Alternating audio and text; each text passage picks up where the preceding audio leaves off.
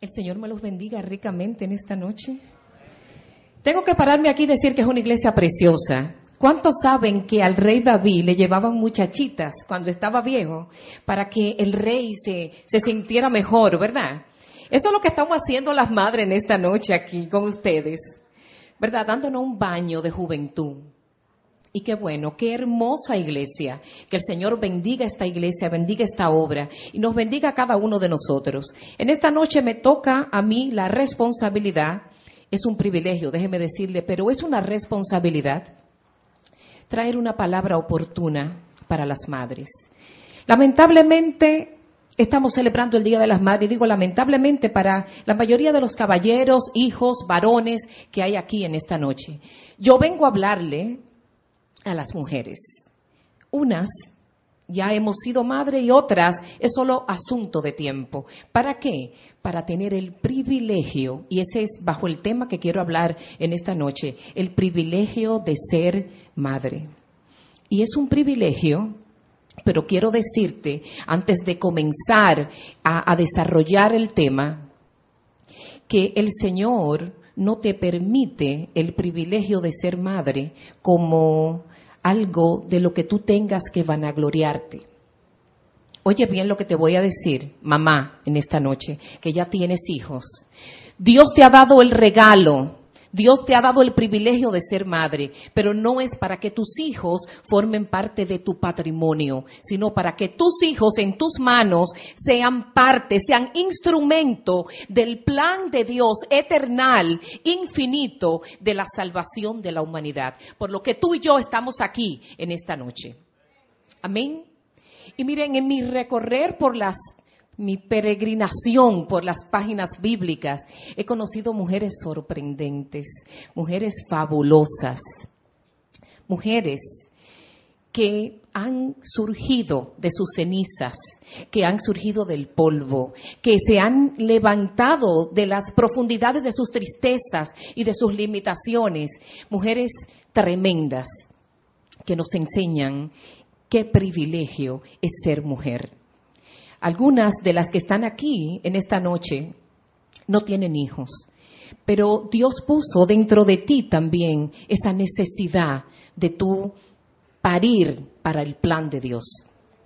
Y en esta noche yo quiero decirte que si tú entiendes esto, ¿sabes cuál es el privilegio real que tenemos nosotros de llevar en nuestro vientre la simiente de las generaciones venideras? Tú y yo somos responsables de que el día de mañana haya gente alabando al Señor. Y eso es un enorme privilegio que las mujeres compartimos con los hombres. Y que yo quiero decirte en esta noche, muy a propósito de que se ha hablado tanto del aborto, y es un tema que nos compete a hombres y mujeres, el aborto no entra dentro del plan de Dios por una sencilla razón. Porque abortar un hijo es abortar parte importante del plan de Dios. Y quiero decirle a las mujeres que no han podido tener hijos o aquellas que en su momento tendrán que enfrentar esa calamidad, eso también es asunto de tiempo. Dios tiene un plan. Y hasta que tú no estás preparada para ser parte de ese plan, muy probablemente no te va a permitir ese privilegio. Pero por eso en esta noche yo quiero presentarte a una mujer, una mujer muy especial, una mujer que yo conocí metida en esta palabra y una mujer que para mí es una mujer fuera de serie, porque siendo una mujer que había tenido que enfrentar la afrenta de no tener hijos, quizás en este momento no tener hijos no es nada para nosotros, pero en aquel tiempo no tener hijos significaba que tú no servías para nada, la gente te miraba mal, el hombre tenía que buscarse otras mujeres, porque en ese tiempo, en ese tiempo, los hombres podían tener más de una mujer.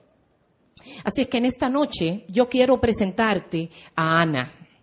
Ana, la mujer del Cana, porque en ese tiempo también las mujeres se conocían por el nombre de su marido. Quiero presentarte a esta mujer. Y aquí en Primera de Samuel, capítulo 1, en el versículo 8, quiero que vamos a yo voy a leer esta palabra, pero yo quiero, y aunque tú seas hombre en esta noche, quiero que tú recibas algo que Dios trae para ti en esta noche. Pese a que estoy hablando en ocasión de celebrarse el Día de las Madres, y déjame decirte que el Día de las Madres aunque sus orígenes son paganos, aunque eso viene de la Grecia antigua, y aunque los cristianos del primer siglo trataron de tomar esta celebración pagana y celebrar a María, la Madre de Jesús, nosotros los cristianos de hoy día aprovechamos esta fecha y esta oportunidad para exaltar el trabajo precioso y maravilloso de las madres. Podemos aplaudir a las madres en esta noche, ¿verdad? ¿Verdad que vale la pena reconocer su trabajo? Qué bueno es el Señor. Dice la palabra, entonces el Cana, su esposo, le decía, Ana, ¿por qué lloras? ¿Por qué no comes? ¿Por qué estás resentida? ¿Acaso no soy para ti mejor que diez hijos? Una vez Estando en Silo, Ana se levantó después de la comida y a la vista del sacerdote Elí, que estaba sentado en su silla junto a la puerta del santuario del Señor, con gran angustia, Oye bien, con gran angustia estaba esta mujer, comenzó a orar al Señor y a llorar desconsoladamente. Entonces hizo este voto. Señor Todopoderoso, si te dignas mirar la desdicha de esta sierva tuya, y si en vez de olvidarme te acuerdas de mí y me concedes un hijo varón, yo te lo entregaré para toda su vida y nunca se le cortará el cabello como Ana, estuvo orando largo rato ante el Señor, Elí se fijó en su boca. Sus labios se movían, pero debido a que Ana oraba en voz baja, no se podía oír su voz. Elí pensó que estaba borracha, así que le dijo, ¿hasta cuándo te va a durar la borrachera? Deja ya el vino. No, mi señor, no he bebido ni vino ni cerveza. Soy solo una mujer angustiada que ha venido a desahogarse delante del Señor. No me tome usted por una mala mujer. He pasado este tiempo orando debido a mi angustia y aflicción. Vete en paz, respondió Elí, que el Dios de Israel te conceda lo que le has pedido. Gracias. Ojalá favorezca usted siempre a esta sierva suya. Con esto, Ana se despidió y se fue a comer. Desde ese momento, su semblante cambió. Conocen a Ana ahora, ¿verdad? Muchos de ustedes quizás la conocen de hace algún tiempo, pero yo quiero que tú encuentres en las páginas que acabamos de leer, en estos versículos que acabamos de considerar, dos mujeres distintas. Tú conoces a la primera, la que viste en el primer versículo en el versículo 8 que leímos, una mujer que estaba atormentada, una mujer que estaba angustiada, una mujer que a pesar de que era una buena mujer, se había pasado toda su vida entristecida por muchas razones. Ana tenía muchas razones para estar así. Número uno, Ana tenía un esposo que compartía con otra mujer. En ese tiempo se permitía la poligamia. Después que Cristo vino, la poligamia se rompió. Por si algunas personas siempre consideran estos pasajes y quieren agarrarse de ahí. Gracias a Dios que ya no hay poligamia. ¿Me dicen amén? Amén, qué bien. Bueno, pues seguimos entonces con Ana y nos vamos aquí un poquito para atrás. Yo quiero yo quiero que tú pienses un momentito en que Ana lloraba, Ana no comía, Ana estaba resentida, Ana sufría la miren, la otra esposa de su esposo, la otra mujer de su esposo la ridiculizaba porque ella no podía tener hijos. Así es que imagínense esta mujer que iba envejeciendo y no podía cumplir el deseo de su corazón esta mujer decide irse. Y esta es una Ana que quiero que conozcan, porque la Ana del último versículo que leímos es una Ana que dice la palabra que comió, a ver, es una Ana que se despidió, se fue a comer y desde ese momento su semblante cambió. ¿Qué pasó en Ana en esa visita que hizo al templo? Y es lo que yo quiero que tú tomes en esta noche, que tú te metas en Ana y encuentres en Ana lo que Ana encontró en el momento en que se le derramó al Señor. Algunas versiones dicen que Ana llegó al templo y que comenzó a orar, pero comenzó a orar en su mente. Comenzó a llorar y el sacerdote que estaba ahí como recostado, parece que no tenía muchas cosas que hacer, el sacerdote Elí, porque comenzó a verla y la acusó de que esta mujer estaba borracha. ¿Sabe lo que estaba haciendo Ana en ese momento? Ana estaba vaciando su vida delante de Dios. Yo no sé, oye bien, yo no sé qué problema de esterilidad tú puedes tener. Y por favor no pienses cuando yo hablo de esterilidad de, tener o no tener hijos. Yo no sé qué momentos. Hay momentos, y créanme que yo lo sé muy bien, en que uno no puede dar a luz nada. No da a luz proyectos, no da a luz ideas, no da a luz relaciones. Hay momentos en la vida de uno en que no hay nada en que hay tinieblas sobre la vida de uno. Y no le pasa a uno cuando cumple cierta edad. Hay personas que desde corta edad, siendo aún niños, han tenido problemas de esterilidad en su vida. Y yo quiero que tú pienses en ese problema en este momento. Yo no sé si tú vienes de regreso de alguna necesidad. No sé qué problema puede haber. No sé por qué el Señor me guía a hablar de esto, pero hay una necesidad en tu vida y si hay una necesidad en tu vida, el lugar donde tú tienes que ir es a la presencia de Dios. En la presencia de Dios. Miren, la oración de Ana cambió el curso de las cosas. Dice la palabra de Dios, si seguimos leyendo esta historia, que Ana se fue, comió. Esta es otra Ana. Esta es una mujer segura. Esta es una mujer que sabe lo que quiere y que sabe que va a aprender a esperar en Jehová. Yo no sé cuántas veces tú has dicho, no espero más. Pero Ana te enseña en esta noche que cuando uno comienza a esperar en Dios, las cosas cambian. Dice la palabra que Ana se fue a su casa y se fue a su marido y yo me imagino que con este cambio de actitud que tenía esta mujer comenzó a lucir distinta. Cuando nosotros estamos amargadas, cuando estamos llorando, cuando estamos en aflicción, ni siquiera el maquillaje, ni la ropa que nos ponemos, ni la prenda que nos ponemos nos hermosean. Porque lo que hermosea tu rostro es cómo está tu interior. Y en esta noche yo quiero que tú entres en tu interior. Yo no puedo entrar ahí. Ahí solamente entra el Espíritu Santo y está entrando en este momento para que tú revises tu vida.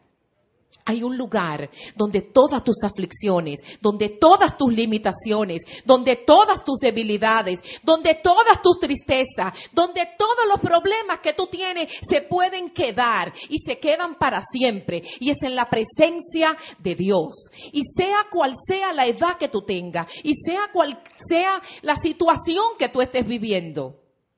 Ana nos enseña esta noche que podemos ir a ese lugar donde nosotros podemos orar conforme a la voluntad de Dios y podemos derramar nuestra vida delante de Dios. Yo no sé si tú has experimentado lo que es derramar tu vida delante de Dios. Pero yo sé que cuando alguien ha hecho eso, la vida de esa persona cambia. Ana fue donde su marido exhibió probablemente sus mejores ropas o su mejor cara o su mejor actitud y dice la palabra que el Cana conoció a Ana y en el término conoció en la palabra quiere decir que tuvieron una noche fabulosa donde se acostaron y procrearon el hijo que tanto Ana deseaba. Se lo dio el Señor pero no le dio cualquier cosa. Le dio uno de los hombres más grandes de Israel. Le dio un hombre que fue profeta, que fue sacerdote, que tuvo la oportunidad de ungir los dos primeros reyes del Reino Unido de Israel. Un hombre que fue dado para un momento crucial en Israel. Y estoy hablando de Samuel, un hombre que al igual que Daniel no se contaminó, porque estuvo viviendo en el templo donde el sacerdote y los hijos del sacerdote tenían problemas. Y ese hombre se mantuvo fiel al Señor. Porque cuando tú le pides algo a Dios y Dios contesta tu oración, lo que Dios te da es bueno. Bueno. Pero no solo vemos a Samuel.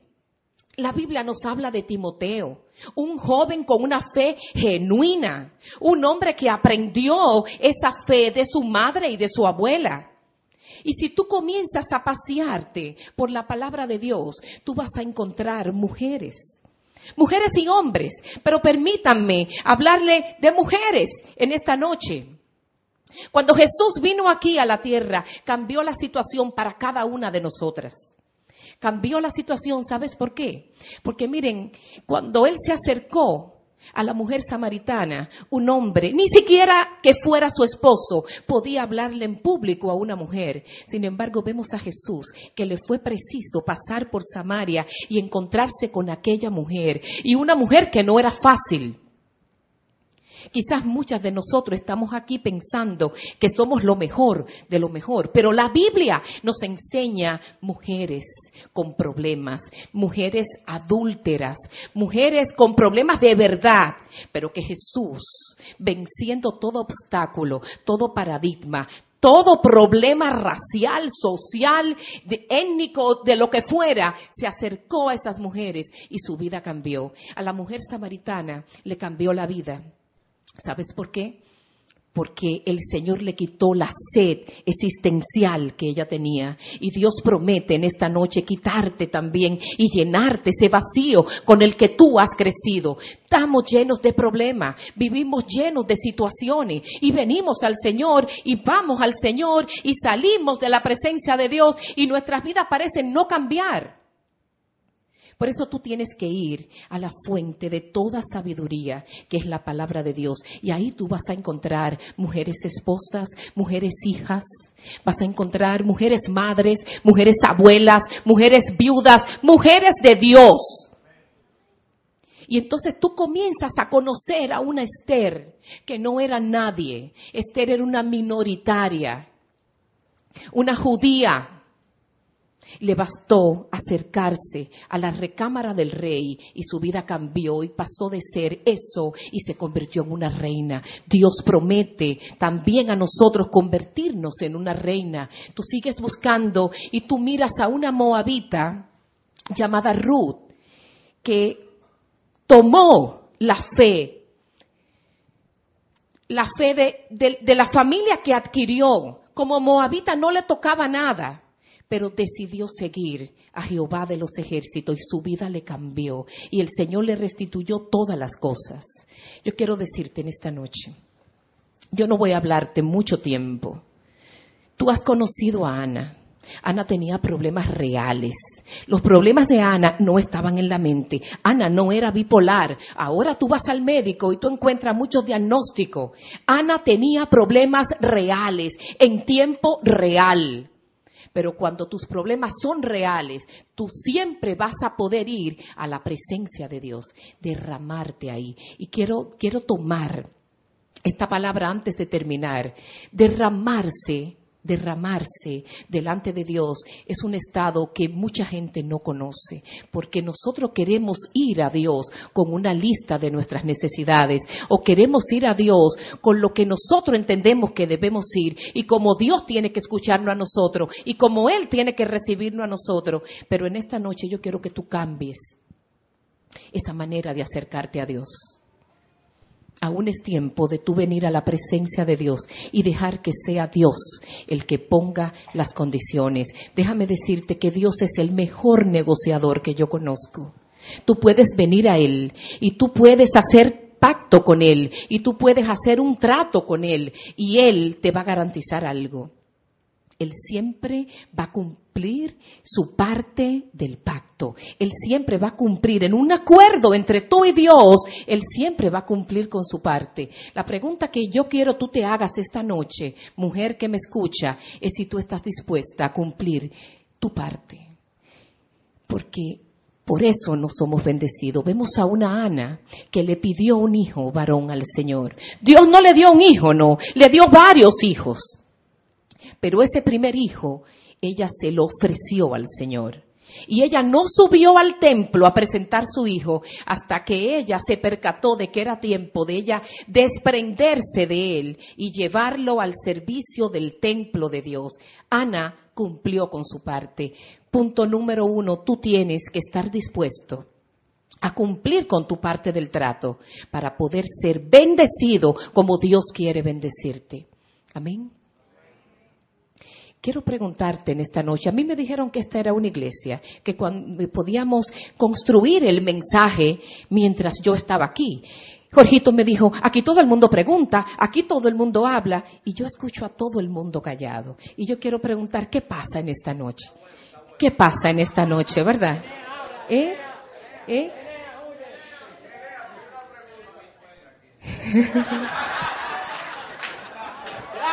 Hay una unción especial sobre las suegras también, ¿verdad? Que uno puede ir ahí a la presencia del Señor. Gloria a Dios. Miren, de verdad yo quiero decirles una cosa a ustedes. Eh, su pastor me invitó a predicar y me insistió tanto en que ustedes son una iglesia distinta y que ustedes son una iglesia diferente y que ustedes son una iglesia joven y que todo eso. Y yo fui a la presencia de Dios y yo le dije, Señor, entonces, ¿qué, qué hacen invitándome a mí? O sea, ¿qué es lo que yo voy a decirle? Y el Día de las Madres, ¿qué es lo que yo le voy a decir a estas madres? Y miren, yo estuve ahí delante del Señor pidiéndole que me dijera de qué yo iba a hablar. Porque yo digo, bueno, pero le voy a hablar a las madres y las demás personas qué. Y el Señor me enseñó a mí una cosa. Cuando la palabra de Dios desciende en un lugar, la palabra de Dios alcanza a todos. Yo sé que hay hijos en esta noche que están aquí al lado de sus madres. La palabra de Dios tiene algo asegurado para ti, hijo. Y es que si tú honras a esa madre que tú tienes ahí, si tú la honras con lo que significa honrarla de acuerdo con la palabra de Dios, tus días en la tierra se te van a alargar. Miren, tal vez ustedes jóvenes piensen que no es tan importante que se alarguen los días, porque están viviendo el momento, pero comienzan a llegar unas edades unas edades, déjenme decirle, que cuando uno mira hacia adelante, tiene más historia que futuro. Y entonces uno lo piensa bien, ¿verdad? Y comienza a pedirle un chin más al Señor. Porque uno comienza a sentir una sensación de urgencia, de hacer cosas que no se hicieron en otras edades, de alcanzar personas. Si Dios te ha tocado, si Dios te ha permitido entrar a sus filas, si Dios te ha permitido alabarlo de la manera que tú lo alabas, si tú te congregas cada vez y tú buscas al Señor, tú tienes que tocar la vida de otros. Tú tienes que honrar a tus padres, tú tienes que honrar a tu madre, pero es simplemente para que tú pongas en práctica un principio hombre, hijo que me está escuchando, de honrar a todas las mujeres, a todas las mujeres. Yo no sé si tú sabes que hay un grupo de mujeres con las que quizás nosotros no nos sentamos a la mesa todos los días, pero hay mujeres que padecen enfermedades terminales, como el VIH-Sida, por ejemplo, producto de la violencia de género. Hay mujeres que sufren soledades. Hay madres solteras abandonadas por su pareja. Hay mujeres que tienen que trabajar de sol a sol y no tienen quien la ayude. Hay mucha necesidad, hay mucha necesidad con las mujeres. Y usted tiene que preguntarse en esta noche, ¿yo qué puedo hacer? ¿Sabes lo que tú puedes hacer? Tú tienes que comenzar velando por las mujeres de tu casa, por tu madre, por tu hermana, por las mujeres que te rodean. Y debes orar porque hay mucha, mucha necesidad. Pero también tengo que decirte que he visto mujeres que se han levantado de la ceniza. Hay mujeres que se han levantado contra viento y marea. Lo que parecía que iba a ser su futuro estaba asegurado que era un desastre. Y hay mujeres que con una fuerza detrás de ella se han levantado. Una fuerza invisible que tú no sabes de dónde viene y cómo es. La han mantenido con los brazos en alto. Mujeres que han enfrentado desafíos, que han aceptado retos. ¿Y sabes por qué? ¿Sabes por qué estas mujeres se han podido mantener así? ¿Sabes cuál es la fuerza que impulsa a estas mujeres? Esa fuerza es Jesús. El mejor regalo, mamá, que tú puedes recibir en este día, el mejor regalo, no lo tengo yo ni lo tiene esta iglesia para ti. No lo tiene tu esposo, no lo tienen tus otros hijos. Lo tiene Jesús. Jesús, Jesús tiene el mejor regalo para tu vida. Yo no sé si todas las madres que están aquí conocen, Señor, pero yo no me quiero ir y llevarme ese regalo precioso que el Señor envió conmigo, y es el regalo de la salvación. Si hay alguna madre en esta noche que no ha recibido en su vida al Señor, esta es una buena oportunidad para recibir el regalo más grande que puede recibir. Ese regalo por el que el Señor te asegura que desde este mismo momento, si tú lo recibes, tu nombre va a estar inscrito en el libro de la vida. Y vas a gozar de vida eterna y de vida abundante aquí en la tierra. Quiero orar por esas mujeres que no han recibido al Señor. Quiero orar por todo aquel que no ha recibido este regalo. Lo bueno del Señor es que el Señor no tiene algo para jóvenes y algo para viejos y algo para mujeres o para hombres. El regalo de Dios es para todos y está disponible en este momento para el que lo quiera tomar. Hoy puede ser tu única oportunidad de recibir ese regalo. Tu única oportunidad de recibirlo. No te vayas sin recibirlo. Jesús está aquí y ha venido para que toda esa vergüenza, todo ese abandono, todas esas lágrimas, todos esos engaños, todas esas vejaciones, tú puedas dejarla atrás. Él quiere cambiar la Ana llorosa, afligida, la Ana necesitada. Su marido la adoraba a ella, pero ni aun el amor de su marido pudo cambiar la necesidad que estaba dentro de ella. Puede que a ti te esté pasando lo mismo, puede que tu matrimonio esté muy bien y puede que haya un vacío que ni tu marido, ni tus hijos, ni tu trabajo, ni tus triunfos laborales lo van a poder llenar. Ese vacío solo puede llenarlo Jesús y lo tiene disponible para ti en esta noche. Cambia la Ana del primer versículo que leímos, del versículo 8, y emerge tú misma como la Ana del versículo 18. Una mujer que no quería comer, pero en el versículo 18 dice que después que ella se levantó de haberse derramado delante del Señor, ella comió y bebió y se contentó y se contentó tanto que fue y complació a su marido, hizo todas las cosas y recibió el regalo de Dios. Tú ya has recibido muchos regalos de Dios, pero este es un regalo especial. Yo lo pongo a tu disposición y quiero orar por ti. Padre, gracias. Puedo sentir tu presencia en esta noche, Señor. Gracias por esa presencia. Yo sé que antes de nosotros llegar, el Espíritu Santo ya había tomado su lugar en, esta reunión. Yo sé que hay ángeles que están aquí. Yo sé, Señor, que hay un plan maravilloso que tú tienes con personas específicas, Señor, esta noche.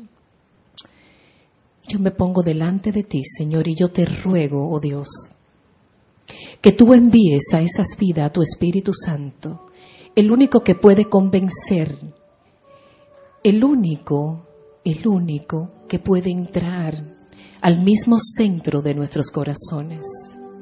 Espíritu de Dios, yo te pido que tú te muevas con libertad en esta hora, Espíritu Santo. Que tú visites a cada persona que está aquí. Mira, Señor, que en este lugar hay matrimonios jóvenes. Algunos ni siquiera tal vez se han planteado el tener hijos. Yo te pido, Señor, que tú visites las matrices de las mujeres que están aquí en esta noche y que tú te lleves de ellas, Señor, toda esterilidad, mi Dios. Yo te pido que tú visites las vidas de estas mujeres que se han dado cita en este lugar porque ha sido plan tuyo que así sea para recibir este regalo, este regalo tan grande de la salvación y del perdón de pecados. Señor, bendice este lugar. Bendice cada persona que está aquí en esta noche. Bendícela, Señor. Bendícela, Señor. El Señor está en este lugar. La presencia del Señor es real.